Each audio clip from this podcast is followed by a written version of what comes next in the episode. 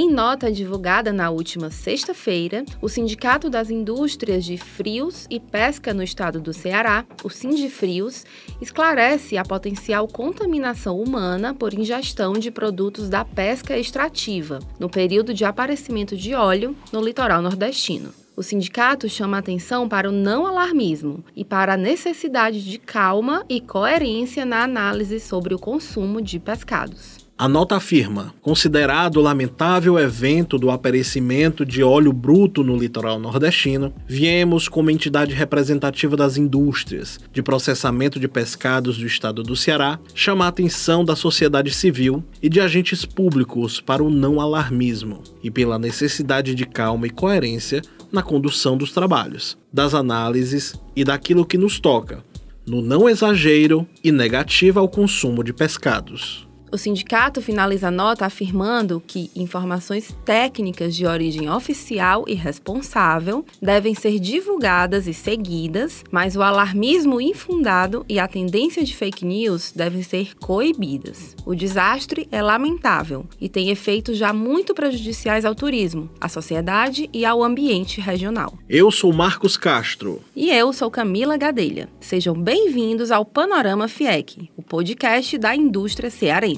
O Panorama FIEC é um espaço de debate sobre os temas mais relevantes do setor produtivo. O podcast é uma realização da FIEC e é veiculado toda segunda, quarta e sexta-feira, sempre no fim da tarde. Para mais informações sobre os assuntos deste episódio, confira os destaques do Boletim da Indústria. O link está na descrição.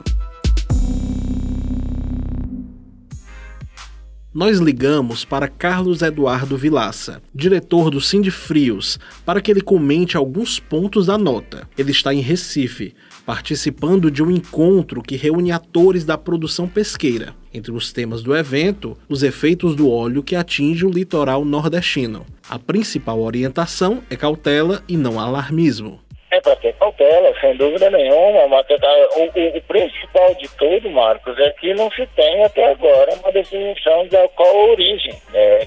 Da onde saiu esse óleo, se esse óleo parou de sair, se ainda está saindo. Então, é, ele está suscetível à corrente. Pode passar aí uma semana sem aparecer nada e de repente ele voltar. Infelizmente, na costa leste do Brasil, aqui,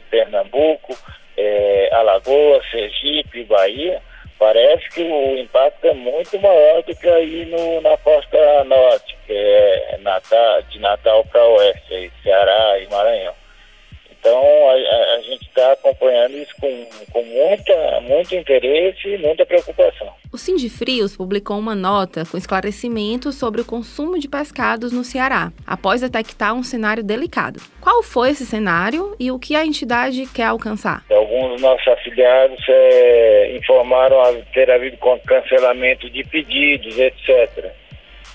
E a gente entendeu que está tem, sempre tem essa tendência ao, ao pânico, ao, ao, alarmismo. Na verdade, tem gente cancelando pedido de salmão. E o salmão é um produto que é importado de, do Chile, então não tem nenhuma referência com a área de produção e processamento com a área de consumo. E, a, e o interesse da nota foi justamente isso. É, é, o, o assunto é muito sério, precisa le, ser levado com toda a responsabilidade mas com base em informações oficiais, com base em, algum discernimento. Por exemplo, a, a, referência que a gente fez, o, o, o, os pescados, todos os filiados do Sindifrio são, são empresas certificadas. Então o pescado chega, mesmo quando em matéria-prima, e passa por uma série de análises, independente do evento ou não, de qualidade, de, de consistência, de como está as análises sensoriais e organolépticas.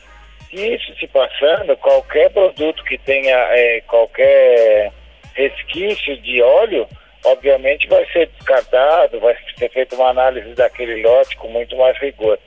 Então, o interesse da nota é justamente apaziguar os anos, não deixar que a coisa torne uma, uma dimensão alarmista. O primeiro ponto da nota chama muita atenção, pois esclarece que o Ceará é importador de pescados. Muito do que se consome aqui vem de outros países e de regiões não afetadas no Brasil. Exatamente. Exemplos disso que eu posso te dar: o salmão, muito do filezinho branco que a gente consome é o Alaskan Polo, que vem do Alasca. É, às vezes é processado na China, mas enfim, a matéria-prima, o peixe mesmo quando está vivo, está no, no, no, mar do, do Alasca. Muito é peixe de cultivo, até, é, o volume de peixe de cultivo só faz crescer e é natural. Então, para que se separe o joio do trigo, para que se separe as coisas e tenha discernimento.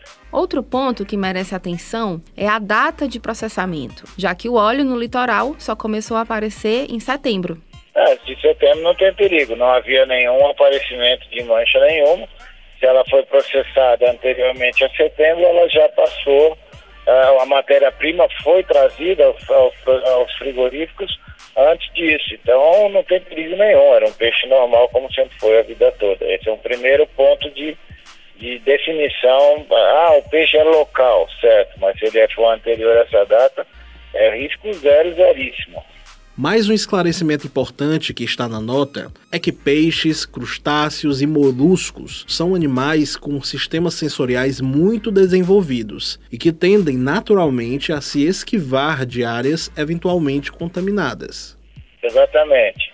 É, nós já vimos aí, eu, eu vi esse fim de semana na televisão, é, se não me engano, era na Bahia, um pesquisador abrindo e mostrando o, as guerras do peixe, o interior do peixe com, com resquícios de óleo. É, é importante, aquele era um peixe, é provavelmente é uma sardinha pelágico que provavelmente acabou sendo é, tomado pela, pela, pela mancha de óleo sem conseguir escapar, mas o movimento natural do peixe certamente é se esquivar. É como o ser humano, é como um animal. Se você está entrando num ambiente que tem um cheiro estranho, você não vai entrar, você vai se esquivar. Esse deve ser o, o mesmo movimento do peixe. Esse, esse conceito de que o peixe vai encostar na mancha e ficar ali se alimentando da mancha, isso não, não procede, não tem nenhum sentido. Então, Carlos, para que o consumidor deve voltar a sua atenção nesse momento?